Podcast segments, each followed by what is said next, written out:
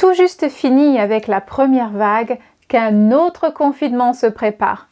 Alors, comment aider vos enfants à supporter le poids?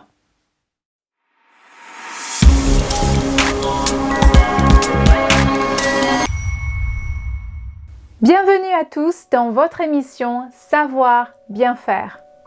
Confinés, les journées paraissent beaucoup plus longues. La première chose qui nous vient peut-être à l'esprit en tant que parents, c'est allumer la télé ou les laisser à leurs jeux vidéo favoris. Non seulement ils seront occupés, mais ça vous laisserait à vous, parents, le temps de reprendre votre souffle. Alors c'est vrai, il n'y a rien de mal à ce que vos enfants regardent la télé ou jouent aux jeux vidéo.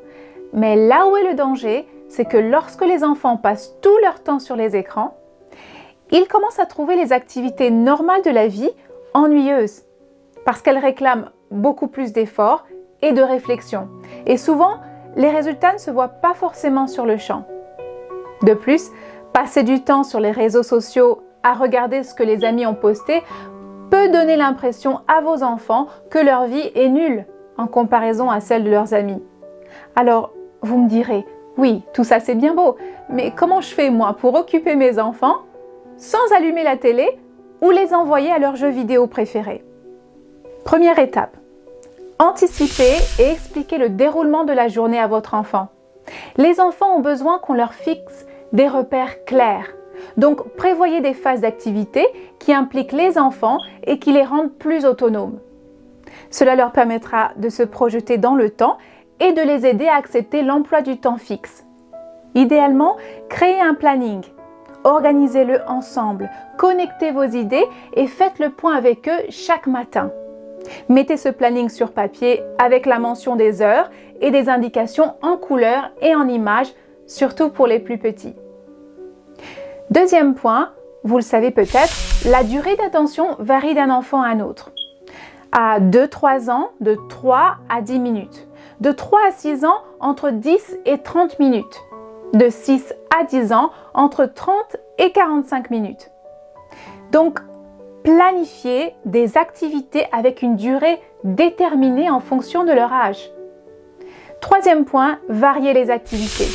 Divertissement, apprentissage, lecture, bricolage, jeux créatifs, sorties, etc.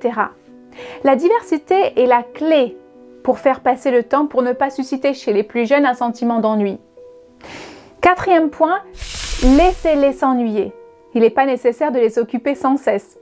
En ne faisant rien, l'enfant développe son imaginaire, sa capacité d'attention, et c'est aussi la partie la plus simple de votre programme.